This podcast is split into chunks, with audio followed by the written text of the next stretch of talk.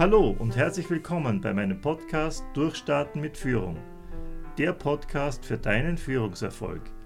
Hier bist du richtig, wenn du den Wechsel in eine Führungsposition erfolgreich bewältigen möchtest.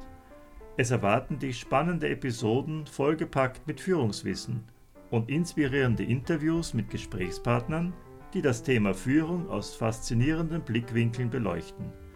Ich bin Gregor Heise, seit mehr als 20 Jahren erfolgreicher Trainer und Coach für Führungskräfte. Mein Wissen gebe ich dir gerne weiter, denn ich möchte, dass du erfolgreich bist.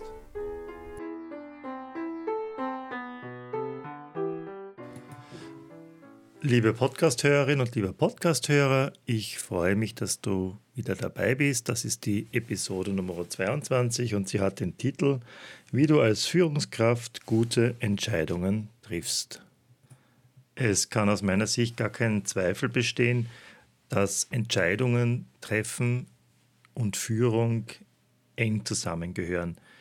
Vielleicht kennst du Führungskräfte aus dem eigenen Erleben, die Entscheidungen treffen sollten, aber Entscheidungen einfach nicht treffen oder auf die lange Bank schieben.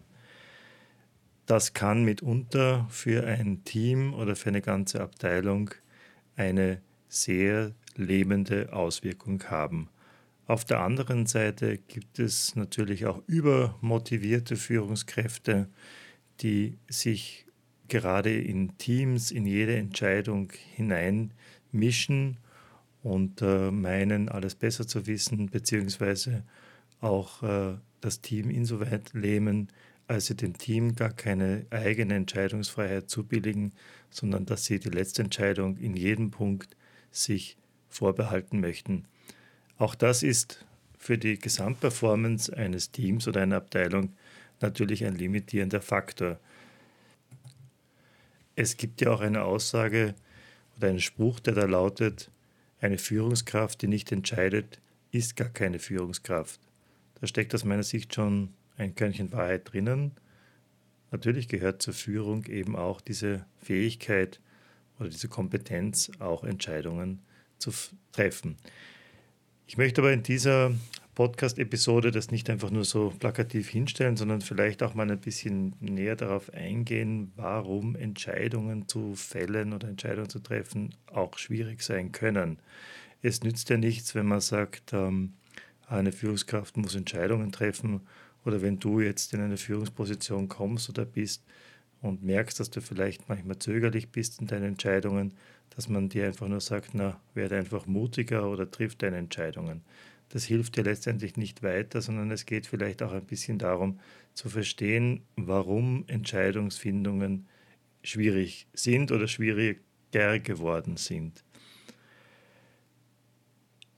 Gehen wir vielleicht einmal ganz weg von dem Thema Führung, sondern gehen wir mal überhaupt auf das Thema ein, äh, Entscheidungen an und für sich. Äh, ich denke, dass der Mensch, der in der, ständig in dieser äh, Spannung steht, sich für et, etwas oder gegen etwas entscheiden zu müssen. Wir sind ja als Menschen in Freiheit gestellt. Ja. Wir sind ja gewissermaßen von unserer Existenz her so ausgelegt, dass wir uns ständig für etwas entscheiden können. Wir denken uns Zukunft, wir gehen in die Zukunft hinein, wir machen uns Überlegungen, wie die Zukunft ausschauen könnte und äh, das beziehen wir auch in unseren Entscheidungsprozess ein. Denn eine Entscheidung für etwas hat ja Auswirkungen auch dann nicht nur in der Gegenwart, sondern auch wie unser zukünftiges Leben verläuft.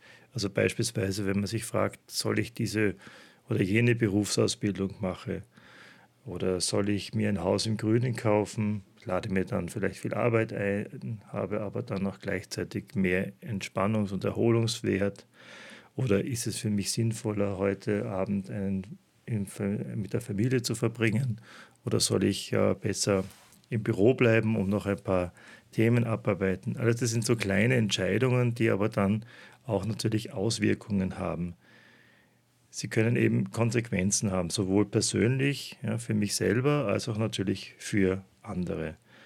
Und genau diese Frage der Konsequenz, also was erwächst aus dieser Entscheidung. Was folgt daraus? Das macht eben Entscheidungen oftmals so schwer. wenn wir uns das nochmal genauer überlegen, was geschieht eigentlich bei Entscheidungen, nimm dir doch einfach mal in Gedanken irgendeine Entscheidungssituation her.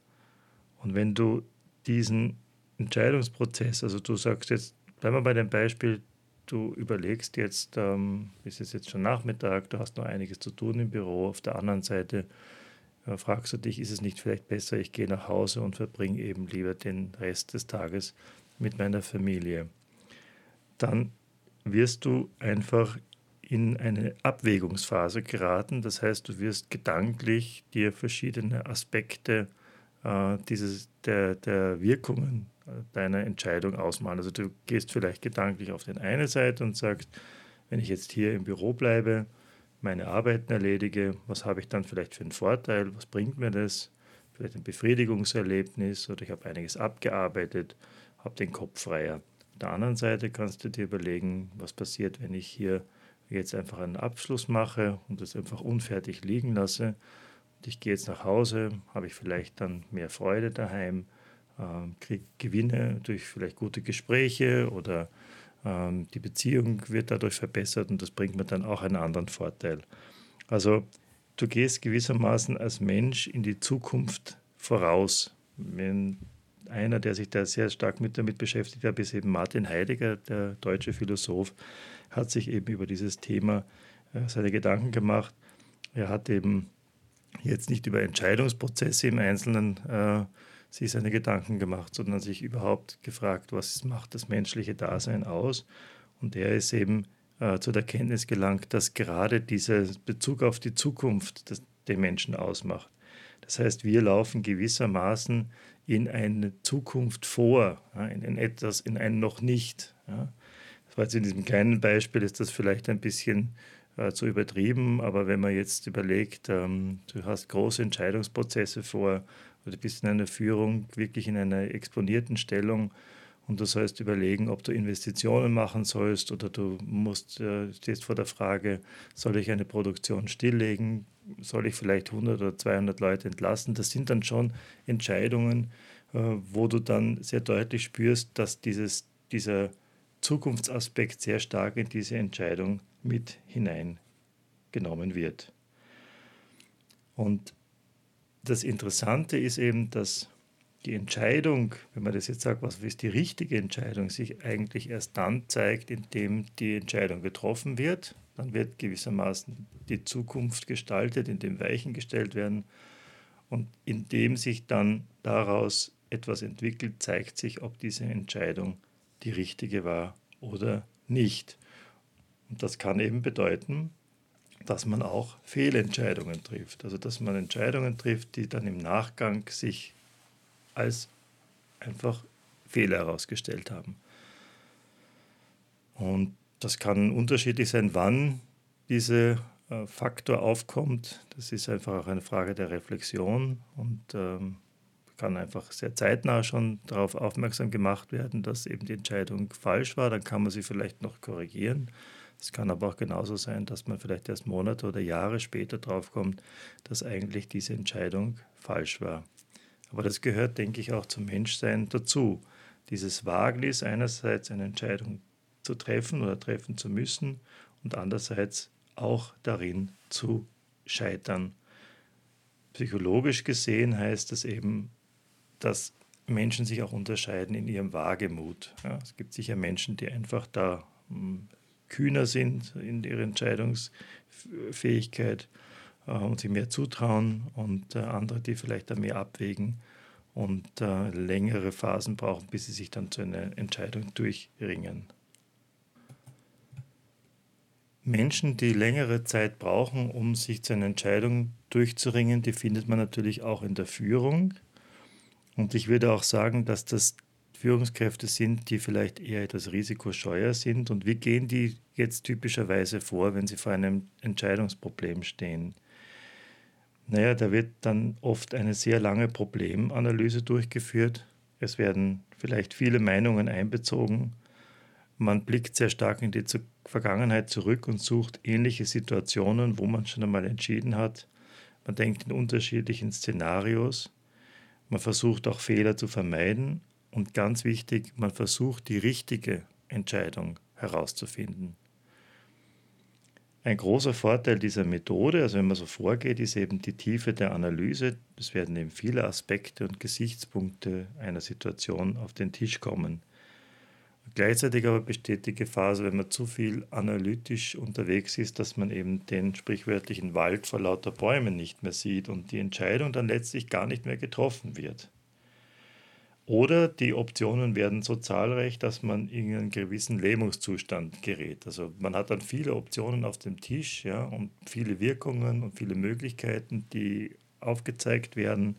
Und man kommt dann gar nicht mehr zu einem richtigen Entschluss, wenn man nicht mehr unterscheiden kann, was wichtiger und was weniger wichtig ist. Der Grund dafür, dass man oftmals mit dieser sehr stark analytischen Methode nicht recht weiterkommt, liegt eben daran, dass das mit dem Teil unseres Gehirns veranstaltet wird, der eben sehr stark für die Analytik zuständig ist, dieses, dieser äh, eigentlich linkshemisphärische präfrontale Teil unseres Gehirns ist eben dadurch ausgezeichnet, dass er sequenziell arbeitet, dass er uns nur ausschnitthaften Zugang zu Erfahrungen gewährt und dass er einfach letztendlich unfähig ist, äh, komplexe Vernetzungen und Zusammenhänge gleichzeitig zu bearbeiten. Also dieser analytische Teil ist eben prädestiniert dafür, die Dinge schrittweise abzuarbeiten und spart eben die ganzen Randbedingungen aus. Das fördert die Konzentration, das fördert den Blick auf die Einzelheiten, das fördert auch das Vorangehen und sich nicht ablenken lassen, aber die Tiefe des Problems kann im Extremfall leiden und wird dann oft gar nicht durchdrungen. Man merkt es dann auch, wenn man so vorgeht, dass man immer wieder das Gefühl hat, das Problem noch gar nicht richtig in der Tiefe verstanden zu haben. Ja, verstanden ist ja der, das wichtige Wort. Also verstehen heißt ja immer, den Dingen eben letztendlich mit Logik und Analytik auf den Grund zu, zu gehen. Ich würde eher in die Richtung gehen, noch nicht richtig erkannt zu haben. Und da ist Erkennen ist eben etwas anderes. Ja. Erkennen meint eben, dass man die tieferen Zusammenhänge eines Problems auch versteht, aber jetzt im Sinne von ähm, eigentlich nicht verstehen, sondern eher erfühlt. Ja? Das ist ein gefühltes Wissen. Und dieses gefühlte Wissen, dazu brauche ich ein ganz anderes Gehirnsystem. Das ist eben auch ähm, in den letzten Jahren von der Hirnforschung und von der Psychologie auch sehr gut bearbeitet. Das ist eben unser sogenanntes Selbstsystem oder man kann auch sagen das Extensionsgedächtnis. Ja? Und das arbeitet vorwiegend auf der rechten Hemisphäre und dieses äh, kann man, dieses Extensionsgedächtnis kann man sich als riesiges Netzwerk vorstellen, so ähnlich wie eine Bibliothek oder ein Museum.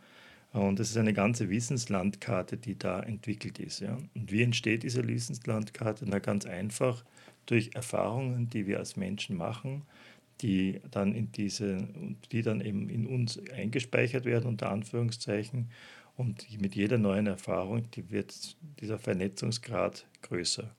Und in diesem riesigen Netzwerk ja, haben wir eben auch unsere, eben unsere Erfahrungen, unsere Emotionen sind da drinnen, unsere Werthaltungen, das, was uns wichtig ist. Ja, ähm, und das ist im Grunde das, was unsere Persönlichkeit, unseren Wesenskern auch ausmacht. Interessanterweise ist allerdings dieses äh, Extensionsgedächtnis oder Selbstsystem nicht immer bewusst zugänglich oder es arbeitet eher eigentlich unbewusst. Ja? Das heißt, sehr leicht nachzuvollziehen, Persönlichkeit ist eben nicht äh, total einem selber bewusst. Wir sind uns selber auch ein Stück weit immer ein Rätsel. Aber wofür kann man dieses Selbst eben benutzen? Das Selbst hat eben den großen Vorteil, dass es ganzheitlich arbeiten kann, dass es auf Randbedingungen Rücksicht nehmen kann, dass es eben auch mit einer unvollständigen Information sehr gut umgehen kann und eigentlich Kontextwissen zur Verfügung stellt, das man gerade eben braucht. Und das ist aber eher eine intuitive Form des Wissens, es ist ein gefühltes Wissen, das dann äh, zum Vorschein kommt. Das kann dann sozusagen vom analytischen Verstand dann auch aufgenommen werden, auch auf den Punkt gebracht werden, auch zu einer Erkenntnis werden. Und idealerweise arbeiten eben beide gemeinsam zusammen. Aus den besonderen Merkmalen, die dieses Extensionsgedächtnis oder das Selbst besitzt, lässt sich folgern, dass es eben das einzige psychische System ist, das in der Lage ist, die momentane Situation mit den eigenen Wissen, mit den Erfahrungen, Werten, Motiven und Emotionen in Einklang zu bringen. Das ist also ein hochkomplexer Prozess des Abgleichs, der da durchgeführt wird. Und das ist eben dieses gefühlte Wissen, das vielleicht auch mehr als Ahnung auftritt oder auch das, das sprichwörtliche Bauchgefühl bezeichnet. Ja. Und diese innere Stimme, die kann eben gerade in Entscheidungssituationen von Vorteil sein. Der analytische Verstand besitzt eben diese Integrationsleistung nicht und wird daher auch mit komplexen Situationen überfordert sein.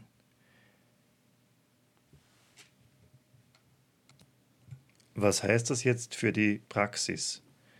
Wie kann man in schwierigen Entscheidungsprozessen eine gute Entscheidung treffen? Die Antwort ist einfach, man muss eben das Selbst bzw. das Extensionsgedächtnis nutzen. Und hier gibt es fünf Wege, die ich auch mit meinen Klienten im Coaching beschreite. Der erste Weg ist einmal, dass man entschleunigt und den Druck aus Entscheidungen herausnimmt. Entscheidungen unter Zeitdruck sind deshalb keine guten Entscheidungen oder werden keine guten Entscheidungen, weil sie das Selbstsystem nicht zur Mitarbeit einladen. Das Selbst braucht eben Ruhe, Gelassenheit und eine entspannte Stimmung. Der zweite Punkt wäre Perspektive und Standort wechseln. Das Problem aus unterschiedlichen Sichtweisen und Blickwinkeln anschauen. Das kann auch bedeuten, dass man einfach andere Menschen fragt, wie sie das Problem sehen. Das kann sein, dass man eine kleine Wanderung unternimmt und einfach einmal in Gedanken von oben auf das Problem draufschaut. Da gibt es also verschiedene Möglichkeiten, wie man Perspektiven und Standorte wechseln kann. Der dritte Schritt oder die dritte Möglichkeit ist Optionen erweitern. Hier gilt der Satz, den Julius Kuhl, der Professor in Osnabrück, der die Psi-Theorie entwickelt hat, gesagt hat, ähm, ab drei beginnt die Unendlichkeit. Also der logische Verstand arbeitet immer nur mit dem Entweder-Oder. Soll ich so oder soll ich so? Soll ich mich für A entscheiden oder für B entscheiden? Soll ich es so machen oder anders machen? Und solange man noch in dieser Entweder-Oder-Logik steckt, hat man noch nicht alle Möglichkeiten entdeckt. Es geht eben darum, Optionen zu erweitern. Da gibt es verschiedenste Methoden, vor allen Dingen aus der systemischen Praxis, die man hier anwendet, um einfach auf noch unentdeckte Aspekte und Möglichkeiten zu kommen.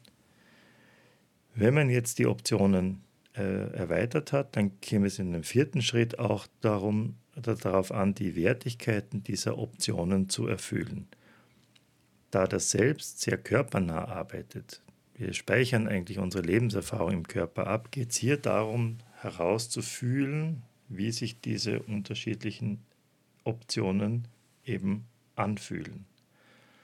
Und der fünfte Schritt wäre dann gefühlten Entscheidungen vertrauen und die dann umsetzen.